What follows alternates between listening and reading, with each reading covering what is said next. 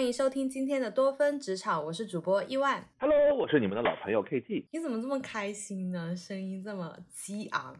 因为我们现在录音的时候呢是周日的上午，我觉得我是这一周第一次睡一个非常舒服、非常饱满的觉。因为之前每天都有很多的事情啊，然后每天都要六点多起床。本来昨天其实是可以睡一个好觉的，但是昨天早上有跟朋友一起约去植物园，所以也起得特别特别的早。哎，最近好像很流行去植物园，我看见我身边好几个上海的朋友都去植物园了，都去看花花草草了。对，但是我昨天其实是有陪我朋友去一下北京植物园的一家叫做卧佛寺。大家有听过卧佛寺这个梗吗？没有啊，你讲啊。就是卧佛卧佛卧佛卧佛，听上去很像 office office office，所以呢，就是坊间流传，如果你是在事业上、工作上有什么期待的话呢，可以去卧佛寺向佛祖拜一拜，然后呢，你就可以拿到一个心仪的 offer。然后我这个朋友他可能有一些职场切换方面的一些想法，所以就临时想要去抱抱佛脚，然后我就陪他去了。啊，那你下次也陪我去一下。嗯嗯，不要这样说，你这样说的话，我觉得你的老板可以听到哎，毕竟我们这个节目还是有人听的啦。哦，对，我们要火起来了，我们要火起来了。对啊对啊，哎，你看那边有，我们，收听率已经有到一百万了。哎，你说到就是这个节目如果被老板听见，那其实还蛮尴尬的。职场当中我们会遇到很多尴尬的时刻，嗯比如说我自己私人的节目被领导听见，就是一个尴尬的时刻。那我们这一期的主题呢，就是聊和同事相遇的尴尬时刻，无论是线上还是线下。嗯哼，如果真的问到我尴尬的时刻的话，我第一个想到的会是洗手间呢，因为其实你除了在工作的时候，都是在洗手间，就不是在工位，就是在洗手间。嗯哼，我们说人因必须得吃喝拉撒嘛，嗯然后呢，拉撒可能是相对不是那么体面的，然后是会让人有一些尴尬的，会展现出你人作为一个生物比较脆弱、比较不堪的那一面的这么一个地方。特别是有一些很敏感的人，有一些非常追求完美的人，可能是会觉得在厕所里面遇到同事，特别是上级，会觉得很尴尬。那我觉得，如果是上级遇到下级的话，可能他也会比较尴尬。嗯，但是我知道有一些国企的单位领导是有一间单独的洗手间的，这个就可以避免尴尬。嗯哼，那遇到同级的同事会怎么办呢？我我知道就是男生小便池不是一排嘛，有一些洗手间是一排小便池，我就很好奇，像你们男士去小便池的时候，彼此之间会说话吗？每个办公室的氛围是不一样的。那在我的办公室呢，大家在小便的时候呢，总体状态还是比较安静的。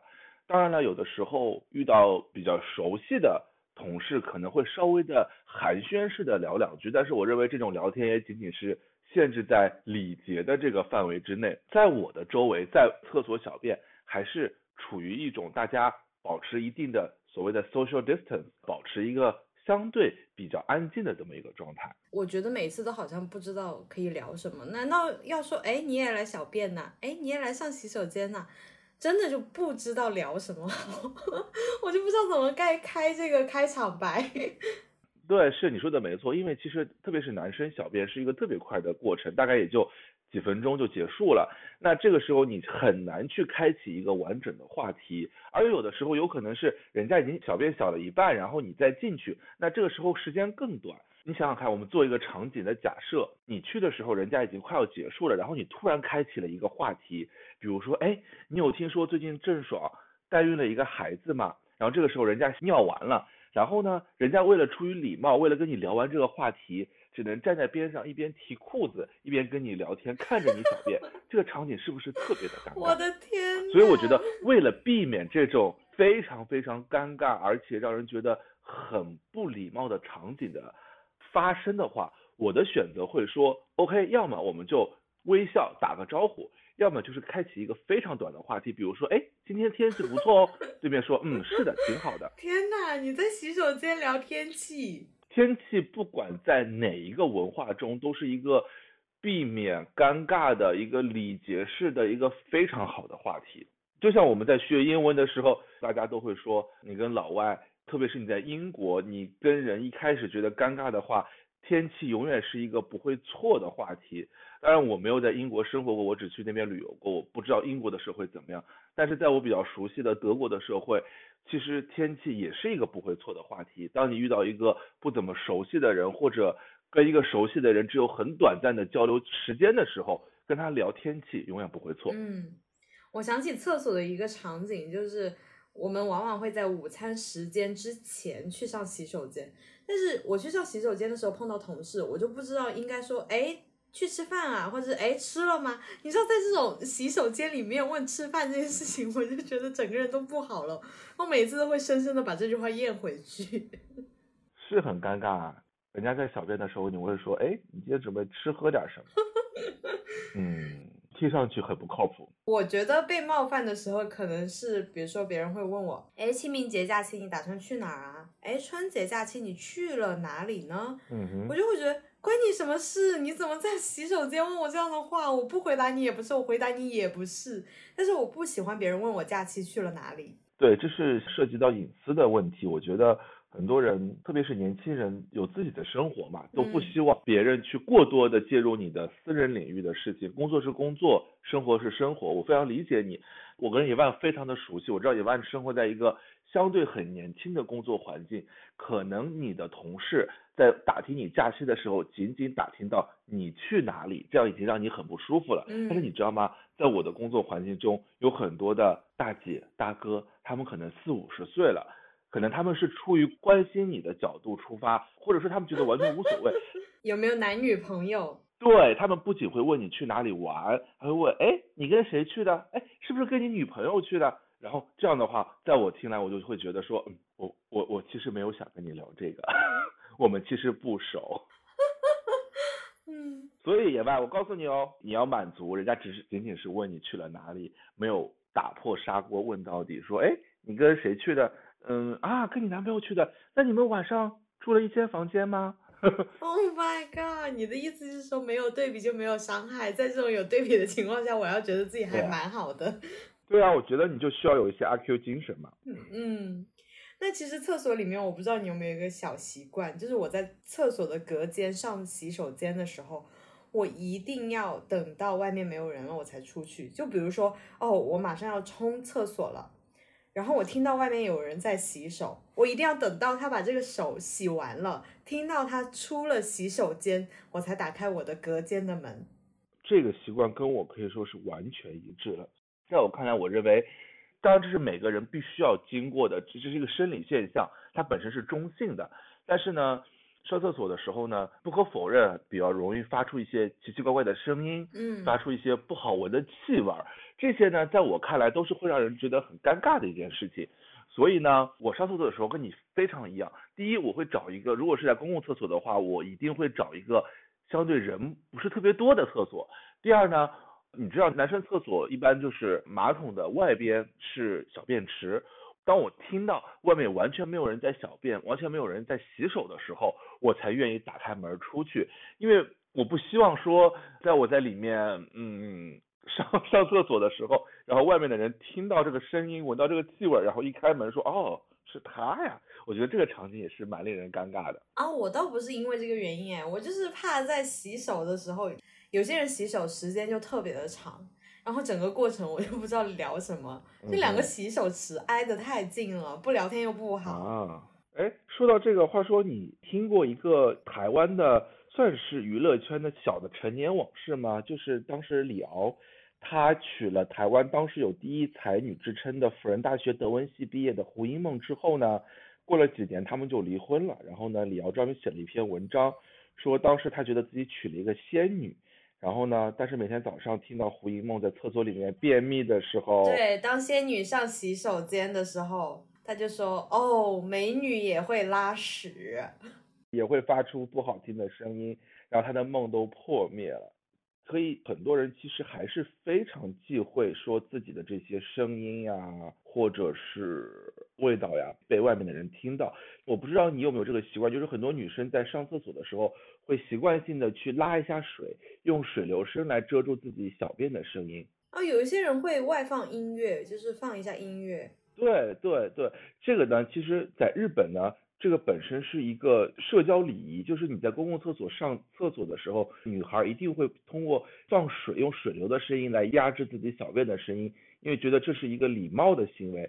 但是后来日本人就发现，那你这样不停的压水其实是很浪费水的嘛。嗯。然后前两年我有看到一个新闻说，日本人有发明一个叫做冲水机的东西，机就是那个女字旁一个陈，冲水机是什么呢？就是它边上有一个小的外放音响。在你小便之前呢，你可以按那个音响，那个音响可以播出水流的声音来帮你压住这个声音，但又没有真正的水流流出，这样呢又可以避免了尴尬，遵守了当地的社交礼仪，又可以避免水的浪费。我觉得这个创意还是蛮好的。嗯，哎，那公司怎么办呢？你又不可能放音乐，比如说我在上大号的时候，我在中途会冲一下，就是避免那个味道散发出去，就中途冲一下，然后最后再冲一下。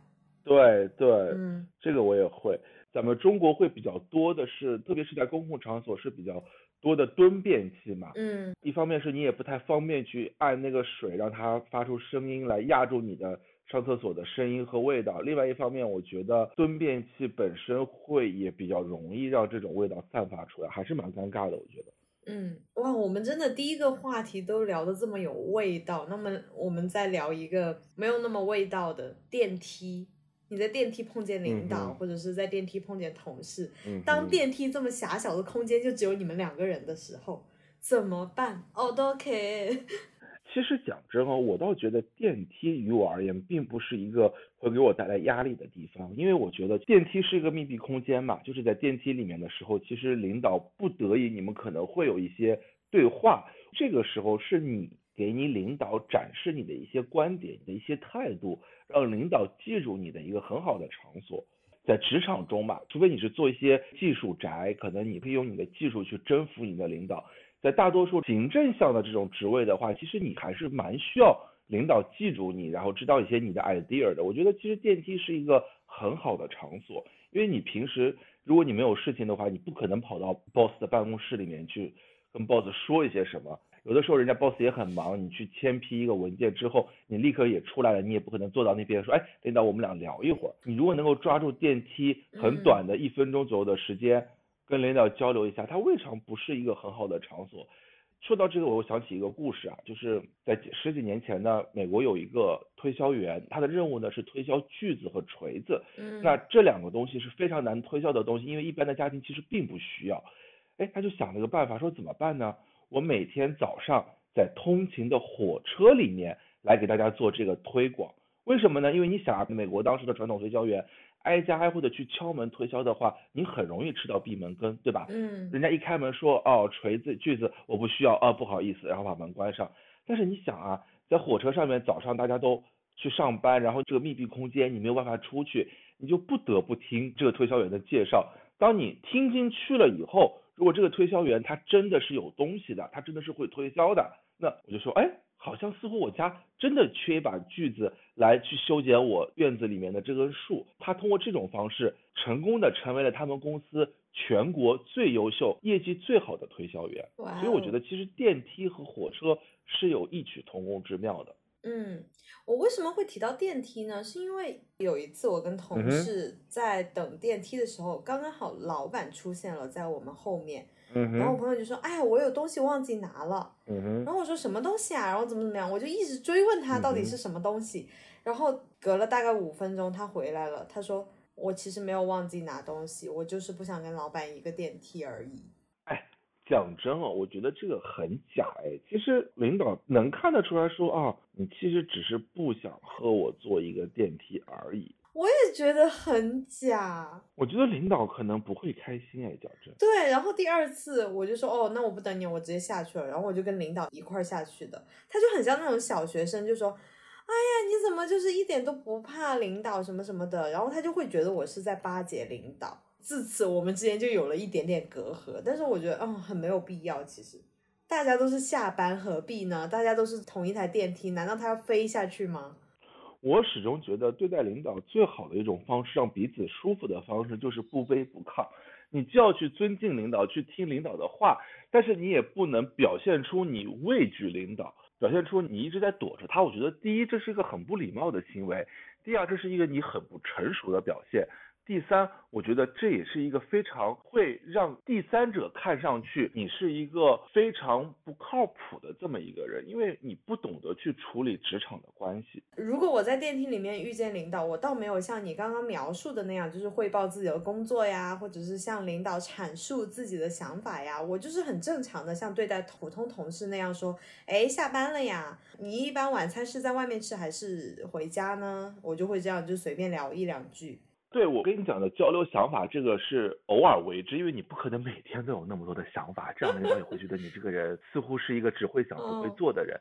大部分时候像你说的这样就很好啊，就是你向领导打一个招呼，然后大家不卑不亢的聊两句，我觉得这个就是一个很成熟的职场人的表现。哎呀，我就当你是在夸我了呢。对呀。好吧，那我们刚刚聊的是有关于公司的两个场景，一个是洗手间，一个是电梯。那其实，在外面我们也会遇到同事。我在我身边的样本粗略统计了一下，在外面会遇到同事的情况，一般是和朋友聚会的场所和健身房这两个地方遇到同事的情况会多一点。因为健身房的话，可能大家租住的地方会比较接近，所以。选择健身房往往是同一家，遇到的概率就非常的大。吃饭也是同一个道理。嗯，健身房的话，其实于我个人而言，我是不希望碰到同事的，因为分情况讨论。第一种情况就是对方是一个练得非常好的人，然后呢，出于礼貌，人家会觉得说啊，你是个健身小白，我可能需要指导你一下，就爹味儿特别浓。对，不是爹味儿特别浓。我是觉得我是一个不希望去占用别人时间的这么一个人。我觉得人家抽出来两个小时的时间过来健身，这两个小时人家本身是可以出去吃喝玩乐的，但是人家就过来健身，我就希望人家这个两个小时能够非常 focus 的按照人家的计划来健身，而不是人家因为看到你出于礼仪说啊我来指导你一下，这个是我不希望发生的。我宁可花钱请专业的教练来指导我，因为。这样的话其实是个对等的，我付出了金钱，人家付出了时间和专业知识，这是第一种情况。第二种情况呢，我也蛮怕碰到这种跟我一样的健身小白的，因为你知道吗？这种健身小白其实蕴藏着一个前提，就是我们其实并没有那么爱健身，我们只是为了健康，为了一个更美的身形，强迫自己去健身。但这个时候一旦有一些外界的诱惑，比如说来了一个同事的时候，我们就会叽叽喳喳不停的聊天。然后两个小时很快就聊过去了，让你的健身非常的没有效率。所以其实讲真，我健身房是没有希望碰到同事了。哎，我们两个共同的朋友圆圆，他就很喜欢约人一起去健身房，他觉得有一个互相鼓励和激励的作用。对，但是这个情况就是说，你必须得找到一个真的是非常喜欢健身的人。哦，对的。那如果你在健身房遇到同事说，哎，这么巧你也在这家，那下次我们一起吧，你会怎么办？我可能嘴上会应和上，然后下一次健身的时候就偷偷的去，就是表面上嘻嘻哈哈嘛，跟在洗手间是一样的，就随便应付两句。应付这个东西是职场上面特别需要的一点，因为。很多场景你确实不得不应付，因为你不可能很生硬的去拒绝别人。嗯，那吃饭的场所呢？就比如说你和朋友去 KTV，在 KTV 的时候碰见了你的同事，然后或者是你们在一个吃饭的场所，一个商场里面，哎，发现你的同事在隔壁桌这样的情况，你会觉得很尴尬吗？嗯，我会觉得很尴尬，为什么呢？因为是这样，按照咱们中国人的礼仪啊，特别是北方地方的礼仪，大家很热情嘛。然后你见了，如果一个人，你的朋友和一群人过来以后，你一定会说，哎，干脆大家今天图个热闹，两桌合一桌，一起吃得了，次元壁就破了，朋友跟同事就融合在一起了。对我个人其实是希望我的交友圈是相对而言比较分离的。一拖朋友是一拖朋友，因为每个人的是不同的面相嘛。我是希望在不同的人面前表现不同的我，我觉得这个很正常。因为你在你小学同学，在你大学同学，在你工作以后认识的朋友，在你亲戚，你在不同的群体之间一定会表达不同面相的你。嗯，如果这个时候两桌人，你的两个圈子的人坐在一起，大家开始吃饭。你就会觉得，嗯，好尴尬，我不得不在情感上，在话题上去照顾这两端，然后呢，我还会非常迷惑，说，哎，我究竟应该表现我哪一面？然后呢，在你朋友边上看起来呢，一圈朋友说，哎，今天 KT 怎么装的一本正经的？而另外一边的人呢又觉得说，哎，K T 今天怎么很 轻浮、嘻嘻哈哈的？这种场景会让我觉得非常的别扭，我很不喜欢。是大家觉得你精分了。对啊，嗯，其实我觉得在吃饭的场所，大家会觉得比较尴尬的情况，往往总结下来是因为自己的私密空间被打破了。对的，例如你跟爸妈一块儿去喝早茶的时候，哦，原来在等号的还有你的同事，那怎么办？你要怎么给你爸妈介绍？你要怎么给你同事介绍？嗯，我会选择直接换一家早茶店。真的吗？那你用什么理由呢？你说，哎呀，太多人了，我要换一家。对我同事说，哎呀，这边人好多，我爸妈饿了，我们想换一家。哦，对呀、饭店这么多，我为什么一定要吃一家店呢？我遇到过一次很尴尬的时刻，是我去理发店的时候，你知道女生理发一般会比男生多很久，嗯一般女生平均下来的话，两三个小时是要的。然后有一次我无意间进了一家理发店，那也是我第一次去那一家，因为其他店太多人了。嗯我进去之后，我看到我的同事了，但是我没有打招呼。然后他看到我了，嗯他就很热情的 say hi。然后他旁边的 Tony 就问：“哎，你朋友吗？”他说：“不是，是我同事。嗯然后 Tony 就很贴心的把我们两个椅子，我们两个的位置挨在了一起。他在染头发嘛，然后我在烫头发，整个过程我们加起来说话不到十句，嗯就是前面几句啊，最近工作忙不忙啊，做什么？然后接下来大家都低头开始玩手机，真的要感谢手机，手机拯救了这个尴尬时刻。大家发现其实大家互相低头聊天也未见是一件坏事。对的，Tony 其实是很典型的一个，嗯，怎么说呢，就是很典型的一个中国人吧。其实中国人是没有那么在意所谓的这个社交距离呀、在意私人空间的这样一种感觉。大家会觉得说，哎，你是同事，你们可能关系就很好很近啊，理发很无聊嘛，那你们如果坐在一起的话，可以化解这种无聊。我相信他的动机一定是好的，只是他没有想到，其实有很多同事之间，大家其实没有那么熟，大家也没有希望坐在一起。是的，我又不好意思给 Tony 说，哎呀，我不要坐那里，这样算了。哎，电影院呢？你在电影院碰见过同事吗？碰到过，就顶多是进场的时候打个招呼而已。因为电影院大家需要 keep silent，你不可能在不停的和人讲话嘛。哦，对对对，电影院就还好，电影院没有嗯那么的尴尬。那我们刚刚聊了很多和同事相遇的尴尬时刻，其实我有想到，有一些情况下不止不会尴尬，嗯反而会增加你和同事之间的感情。就比如说，你是一个新手妈妈，嗯嗯或者是你有宠物，嗯你在遛狗的时候碰见了你的同事，你的同事也在遛狗。嗯你带娃去游泳，或者是带娃去上早教班的时候，嗯你也碰见了你的同事。好，也许你当时和那位同事不是很熟，但是当你第二天去上班的时候，你们绝对就有话题聊了。对，你说的是一个非常怎么说呢？嗯，典型。对对，非常典型的场景。因为不同的群体之间，你可能有不同的生长经历，有不同的成长背景，有不同的喜好。除了工作以外，找到共同感兴趣的话题其实是很难的。这也是为什么现在很多中产阶级有这种焦虑嘛，因为要让小孩学一些网球啦、高尔夫球这些相对高端的这么一个技能，目的就是希望你能够未来能够跟同样高阶层的这些人找到共同的话题。你说的这个场景其实就是他们偶然间发现了自己共同的一个关注的点，一个兴趣点，或者说一个共同关注的话题，共同需要去付出心力的这么一个环节。那 OK，这个就相当于我们找到了共同的爱好一样，我们可以以此为一个切入点，去了解我们喜欢什么呀，我们平时是怎么去育儿的，我们给孩子报了什么样的育儿班，然后效果怎么样，然后。其实这个就跟你们找到了一个共同的兴趣点是一样的，你们只是找到了一个共同感兴趣的领域一个话题。嗯，对的，就是这种情况下，你就会发现，哎，公司里面有同事，忽然之间关系越嗯来越好，嗯越来越嗯紧密，他们嗯甚至一起上下班了呢。嗯，是的，是这样的道理。嗯，那总结下来呢，我们今天聊了和同事相遇的尴尬场所，嗯有洗手间，有电梯，还有和朋友出去聚会、吃饭、玩儿嗯的情况下碰见同事，嗯还有在健身房。那也有和同事相遇不尴尬的嗯时刻，就是你们忽然之间找到了一个共同的焦点，就比如说你们有一个年纪差不多的孩子，或者是哎听起来怎么怪怪的？你们两个人有一个共同的孩子，然后你们有同一种种宠物类型的宠物，遛猫、遛狗、遛刺猬都好，反正就是有一个共同的点在，这就是你们不尴尬的时刻。听众朋友们听到这里，你有想到什么尴尬或者不尴尬的场所吗？欢迎留言给我们哦。欢迎大家继续跟我们交流这个话题。其实职场尴尬真的是一个非常有意思的话题，因为在生活中呢，我们肯定会遇到各种各样的尴尬，在职场这样一个。我们需要大量时间去应对的这么一个场合，更是尴尬的事件频发。那如何应对尴尬？如何化解尴尬？